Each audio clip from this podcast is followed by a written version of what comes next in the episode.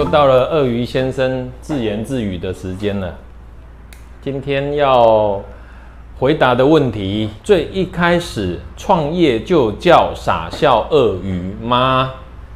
刚开始创业的时候，不知道鳄鱼会那么受欢迎哦，所以零六年，十七年前刚开始的时候呢，我有五个小孩，有那个外星人上班族系列。由我的同学变成动物的，就是傻笑鳄鱼的系列，所以傻笑鳄鱼是第二个小孩，第三个小孩是鱿鱼斑马啦，哦，然后事情不能只有一个答案，然后第四个小孩就是我骑摩托车环岛拍照的啊摄影作品系列，第五个小孩就是我当兵的时候画的一些人啊写实的啊，哦，有点像浮生绘是。人的那个影像剪影这样子，然后拼贴的啊，那有点抽象。好，所以一开始啊，我不知道我第二个小孩这个鳄鱼哦，海獭鼠哦，一问题码这一些会受欢迎。然后是到后来，哎，它越卖的越来越好，对。然后呢，五个小孩里面就第二个小孩最争气，哎，对，这是后来发现的。然后我呢，其他的小孩就吵着说，为什么都是。那个动物系列受欢迎，我那时候还不知道动物里面是鳄鱼最受欢迎哦。然后后来呢，那个睡觉的时候呢，鳄鱼他们动物就来跟我讲说，什么时候可以让它休息一下啊？它很累，它一直加班，然后它要一直上去表演哦。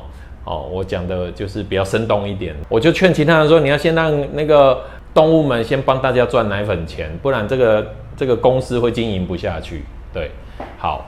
本来我还试着想要，就是让大家都有机会，可是事实上是市场跟消费者决定的哈，就大家喜欢什么动物，我们就配合人家这样子。那还有一个问题要接着回答哦，当时都卖哪些商品哦？那时候就是摆市集的时候啊，我就去进很多的杯子哦，那时候卖最好的是。杯子跟笔记本，第一名是杯子，因为那时候是夏天，可能大家都没有杯子。然后呢，我那个杯子哈是那个去找那种，我就喜欢找跟人家不一样的，中间转开可以放一张纸，那张纸上面就是动物的图案，或是各式各样的图案。然后呢，我把五个小孩都塞进去，哦，也有也有那个鱿鱼斑马的啦，也有外星人的啦，也有动物的这样。那那时候也还不知道鳄鱼最好，但是奇怪。只要有放鳄鱼的图都先不见，就先被买走这样子啊。那时候的图也很单调，很有设计感，都是黑白两色加上腮红，就这样。然后我觉得是很有质感、很耐看的，就这样。对。然后那时候笔记本，我是一本一本自己盯的。然后我，哎，有自己存钱买了一台 A 四的镭射彩色镭射印表机，我永远记得一万九千多，对。然后呢，我就每天晚上这样放着给他印印，因为太累，摆早早上摆摊，晚上就是要补货啊，然后太累了，然后就放给他睡。结果呢，半夜的时候突然我闻到那个烧焦的味道，整台印表机已经在冒烟了，快发炉了哈，这个那个香火太太鼎盛了，对。然后我就赶快醒过来，这样子赶快那个灭火，这样子哈，差点烧起来这样啊，那就是太太危险了哈，就差点差点那个为了要补货哈，人就不见了，那房间就烧掉了。对，可是就是这样子一直自己弄自己弄弄弄了很一直摆摊，然后后来又有其他的东西小东西啦。对，那我印象最深刻的就是杯子跟笔记本是最多的。接下来要回答的问题啊，是当完印刷前置作业人员业务印刷业务之后，然后二十八岁为什么要创业？就是印刷做了十年之后，为什么要在二十八岁？因为呃，第一个男生呢，三十而立啊，我就希望三十岁的时之前，三十岁左右可以做自己想做的事情。然后二十八岁那一年已经当了两三年业务之后，发现每个月的业绩归零，然后又开始朝九晚五，开始重复，好像那个老鼠在跑圈圈，有一个回圈了哈。那就年轻的我了，那时候真的很年轻，就会想要做自己想做的事情，然后。毕竟内心里还是想要创作，喜欢画画啦。那所以我就把我画的东西拿去投稿看看。那时候业务工作还在做，然后我就是等客人的时候，我就会在麦当劳啦，在咖啡厅啊，都会画一些图啊，信手拈来有餐餐巾纸，有空白的纸我就画。那鳄鱼也是那个时候画出来的，五十二只动物也是那时候画出来的。那画的时候呢，就是呃想要把这些东西变成商品。那还记得吗？我我很会用电脑做什么模拟编排，所以我就把我画的图呢，用印前的技术扫描进去，用呃拍照的技术把产品拿过来合成，然后我就去投稿苹果日报。那时候要甄选一个叫做街头市集，在台中一个演唱会。然后后来呢，诶，四月的活动，结果呢，我二月投稿，我三月初就提早一个月被。公告说：“恭喜你，杨先生，您录取了我们呃三百个名额里面的三十个，哇，十分之一哦。然后三十个摊位，然后我就好开心。我可是也很担心，为什么？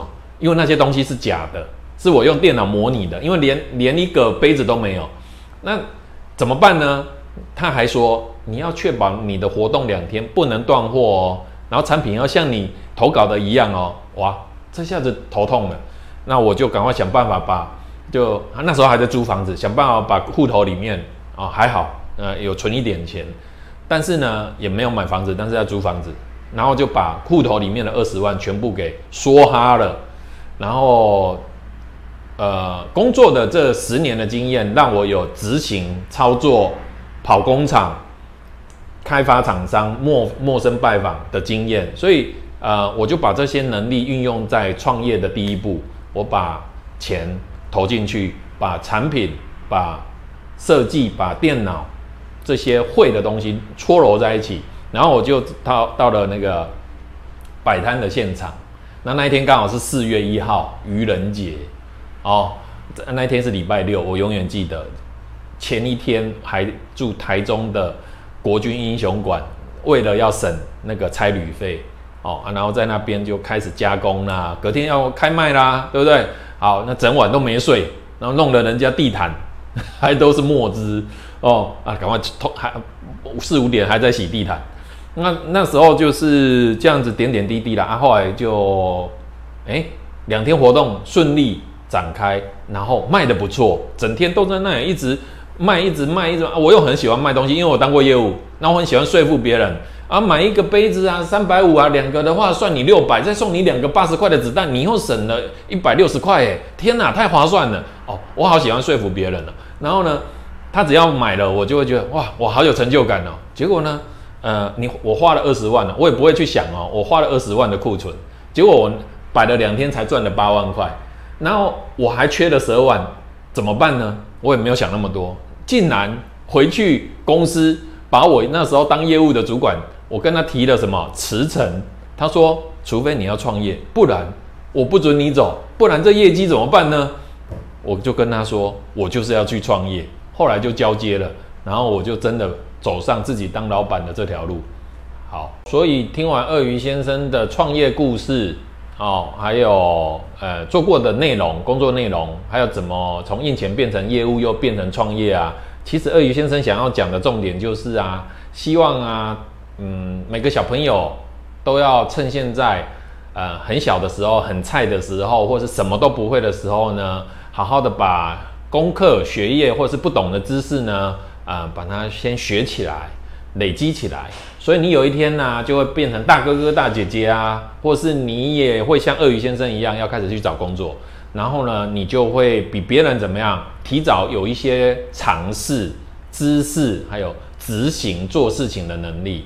所以呢，呃，你就可以比别人更快进入状况，你不用再怕别人欺负你，或者是啊骗你，或者是压榨你，或者是害你以为你什么都不会哦。那我觉得，呃，工作是呃一辈子的事情，所以因为你比别人提早准备，也可以像鳄鱼先生一样，提早找到自己的兴趣。然后提早去做准备，提早去面对，提早去挑战。好，祝大家学业进步，谢谢大家。